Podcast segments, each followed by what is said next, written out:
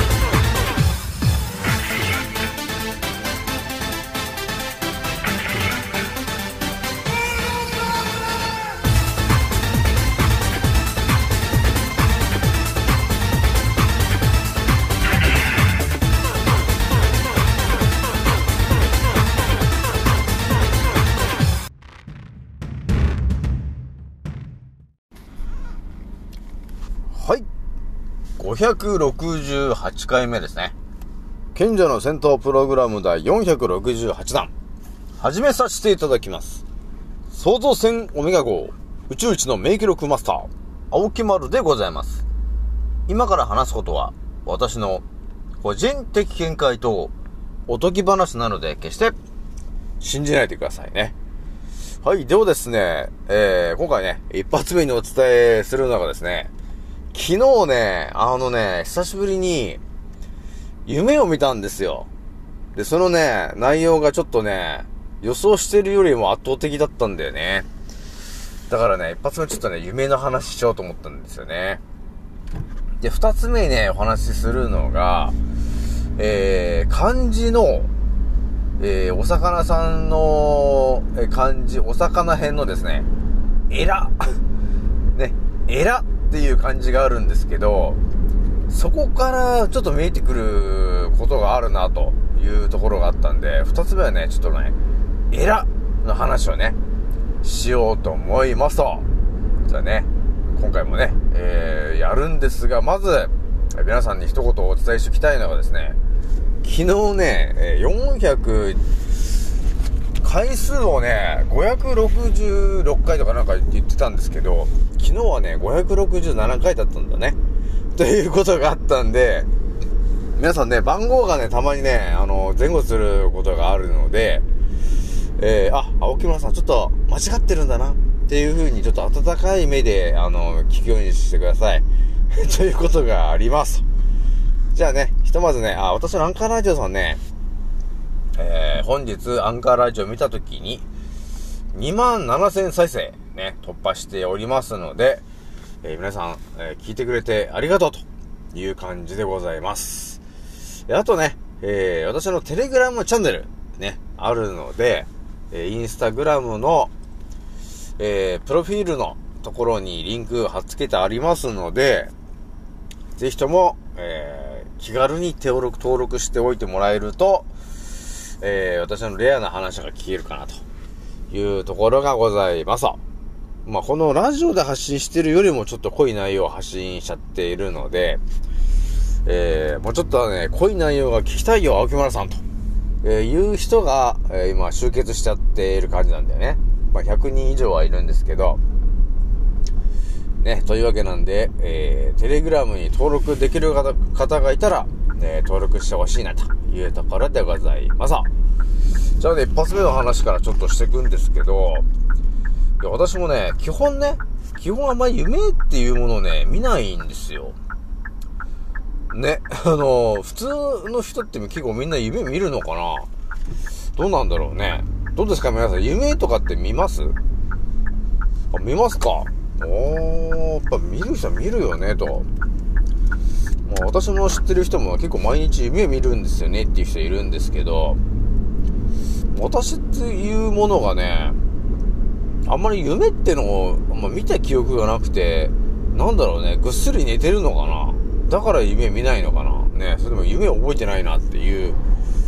感じなんですよね。だから今までね、なんだかんだ何十年も生きてますけど、あんまり夢っていうものを見てきてないなと、えいうところがね、あったんですよね。じゃあね、ちょっと今回の話なんですけど、ちょっとね、私が思ってた中で、ちょっと一番なんか、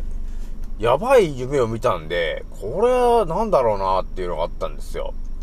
思わずね、朝起き、起きて、なんか、検索しちゃったもんね、そのキーワードに対して。っていうぐらいの内容だったんですよ。まあ皆さんもね、あのね、今、このコロコロちゃんの茶番が行われていて、えー、枠の陣っていうものをね、まあ4回ぐらい打ってると。周りのほとんどがね。でも自分はもうある程度世界が見えてると。ね。世の中、世の中で何が起きてるのかっていうのを見えてるよっていう人は、多分今、この、今後どうするかっていう話でだいぶ悩んでるじゃないですか。ね、だから青木丸もいろいろこう悩んでたわけよ。相当、どうすっかなどうしよっかなみたいな悩んでたんですよね。常にこう、なんか悩んでたんですよ。そして昨日夢を見た時に、なんかね、相当やべえ夢夢を見てしまったんですよ、昨日は。それがね、あのね、どういう夢かっていうと、とりあえずね、なんかね、青木丸は、なんかね、とりあえずなんか逃げてるわけよ。なんかひとまずね、なんか逃げてんの？逃げてて、なんかね、なんかスーパーとかそういうお店みたいなところに行くんですけど、なんかね、後ろからなんか追いかけられてるんですよ。大木丸が。え、そして、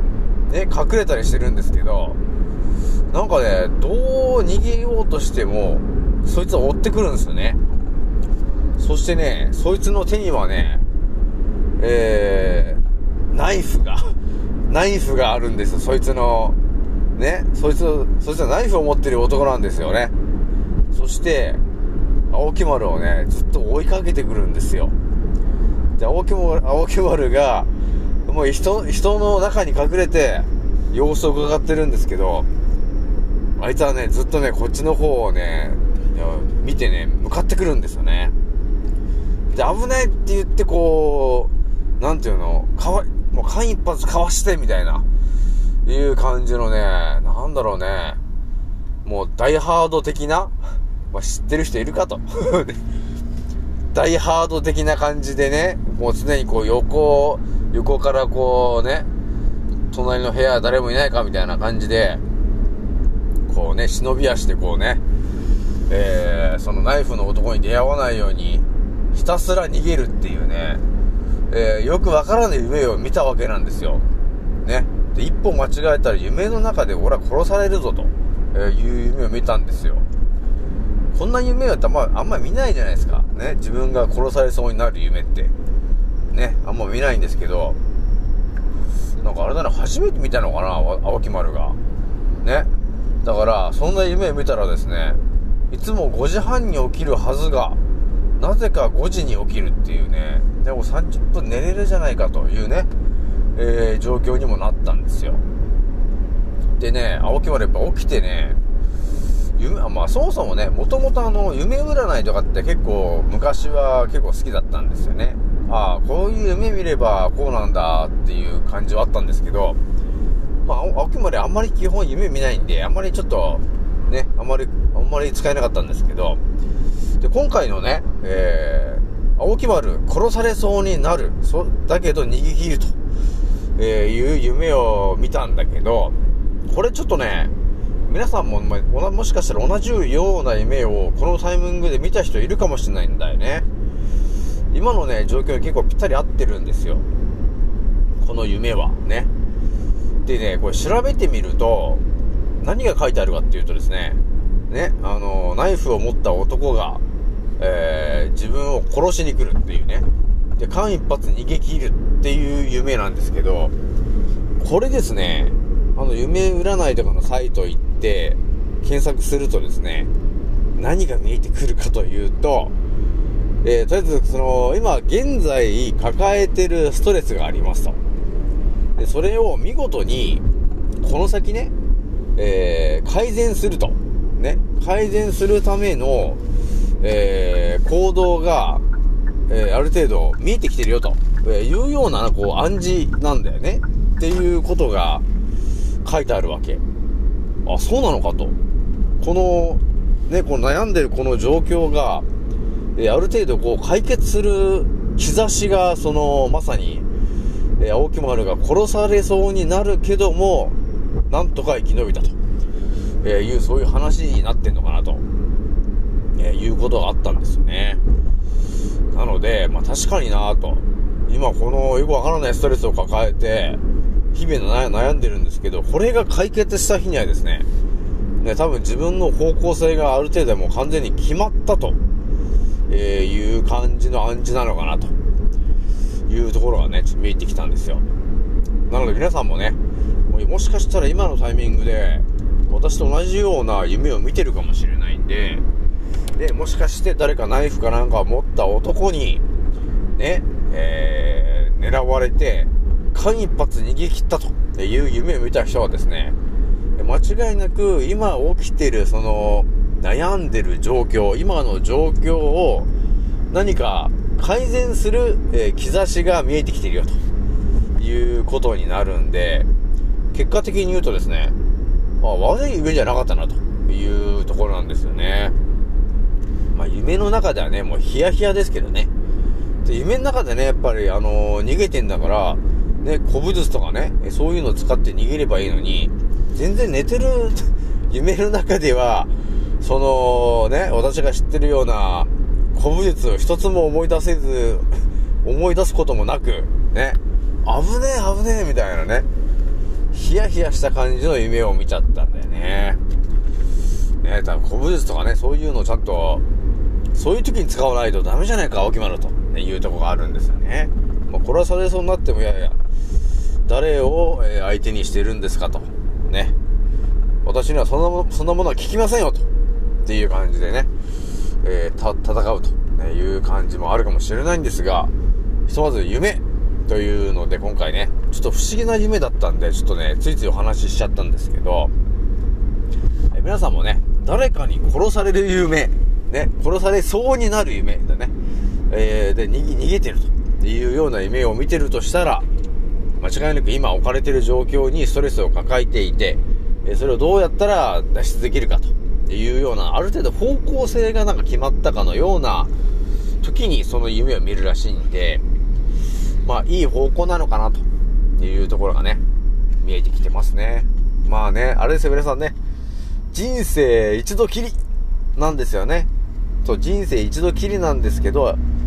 やっぱり人生で大きな舵を切るときって、結構なね、えー、ものが、エネルギーが必要だよね。っていうことがあるね。まあ、いろんなエネルギー使うもんね。この今置かれてる状況を一気に、もうなんていうのね、もう、180度変えるっていうのは大変な話なんですけど、まあでもそんな時期に来ちゃってんだよなっていう感じなんですね。このまま、ね、行っても多分、ある意味、いろいろ、いろんなことに後悔するかもしれないしなってね、いろいろ考えてるとね、まいったね、ほんとこの世界っていうのはね、今まで通りね、お花畑がずっと続いてるんだったら別に悩む必要ないんですけど、間違いなく来年バタバタいっちゃうかなっていうところまで考えちゃうとね、このままここにいるわけにはいかねえなと、えいうことがちょっと見てきてんですよね、と。まあ、またちょっとね、ほんと決断したら、まあ皆さんにお伝えしておかないとな、というところでございますと。じゃあね、そんなこんなで一発目の話は、えー私が見ちゃった、えーナイフを持った男に追いかけられる夢っていうのをまず一発目のお話ししましたと。じゃあ二つ目ね、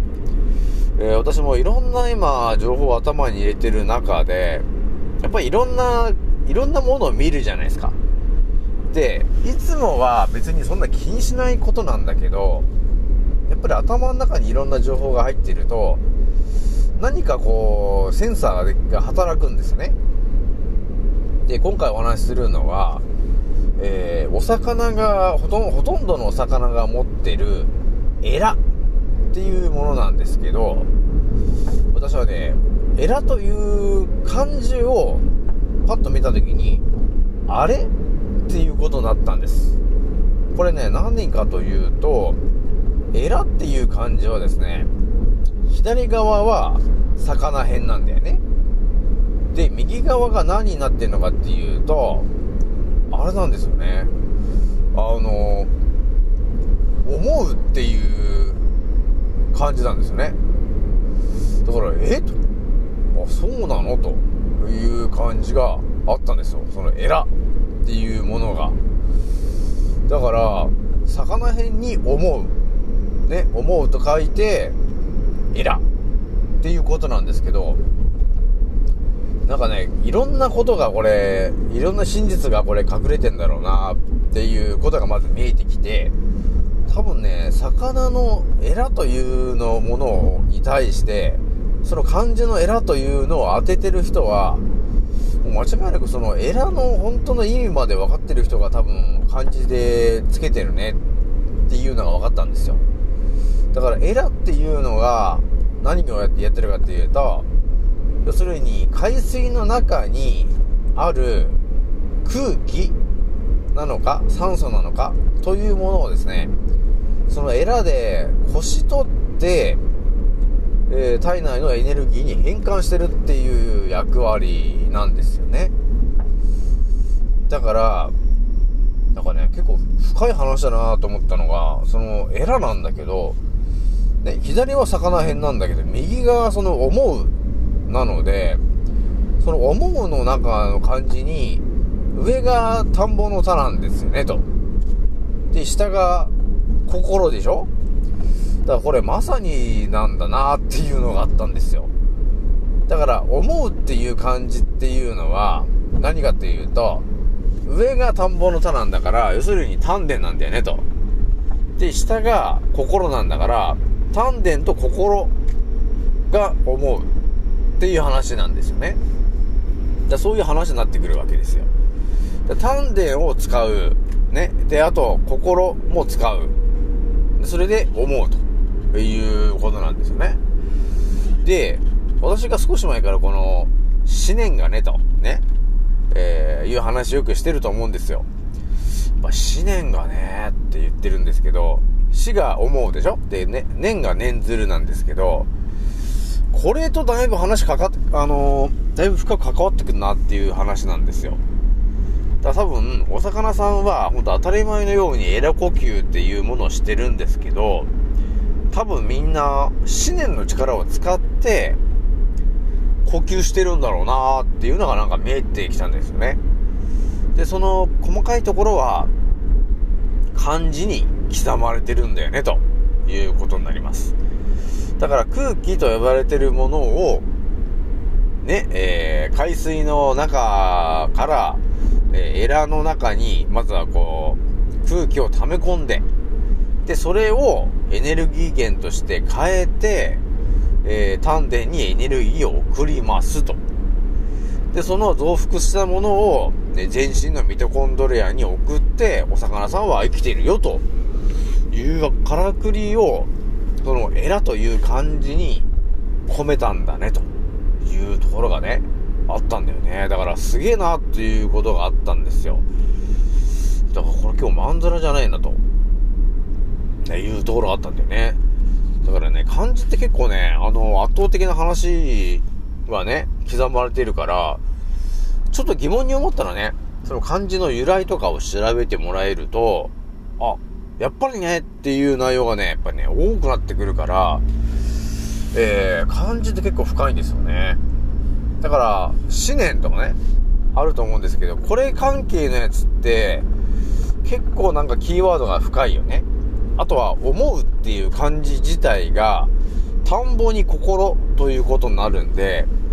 えーこの思うという漢字が含まれてるキーワードになっているものたちはですね、人間の体のエネルギーを使って体が人間動いてるんですけど、その人間がどうやって生きてるかっていうところに多分ね、直結する内容になるね。だからそれのやっぱりキーワードとして、思念。その辺がだいぶ刻まれてる感じがあるんですよね。だから当たり前にこうみんな漢字見てると思うんですけど、その漢字の中に、思うという漢字が入ってると、あ、なんか人間の体に関わる本当何かだねっていう感じで見えてくるんで、まあそう考えてね、いろんなこのね、世の中に出てくるものをね、えー見ていくと、またほんとね、世の中に出てこない、えー話がね、バンバン出てくることになるんで、ね、皆さんね、えー今当たり前にやってるもの、こと、いろいろあると思うんですけど、角度を変えるとね、いろんな話が出てくるんで、いつもね、皆さん、興味を持ってやってほしいなというところでございますと。じゃあね、なんだかんだ19分なんですけど、そうですね、じゃあ一発ちょっとお話ししとくのがですね、今ね、だいぶ、えー、情報の規制がまたで、あの、激しくなってるみたいなんで、多分ね、ほんとツイッターとかなくなるんじゃねえかっていうぐらいに規制が激しくなってるよね。まあ、いろんなね、その医師会とかのね、人たちが、まあ真実っぽいこと言ってるけど、あの、アカウント消されたりとかしてるようなので、本当あの、情報の規制が激しくなってきてるから、本当ね、あの、ね、気づ、気づければいいんですけど、みんな気づけないまま、あの、滝壺に落ち、落ちていっちゃってるって感じがあるんで、もう本当にね、あの真実が出て見えてこないよね、本当ね。だから、我々がね、えー真実っていうことに気づいて、えーいろいろお話ししてる人いっぱいいると思うんですけど、全然このね、届かないようになってるよね。本当に。えー、なので、皆さんね、えー、諦めずに、ちょっとやっていこうぜ、というところなんですよね。じゃあね、なんだかんだ今ね、20分なんで、ちょっとね、今日はね、これぐらいにしてこうかな、というところでございます。じゃあね、次の音声でまたお会いしましょう。またねー。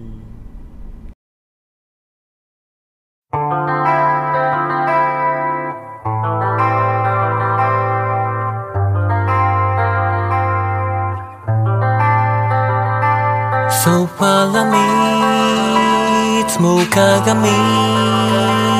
の中にあなたに。いつか見た君へ。中で形として終われないなしの人生俺らみんな代わりのいいね生身の人間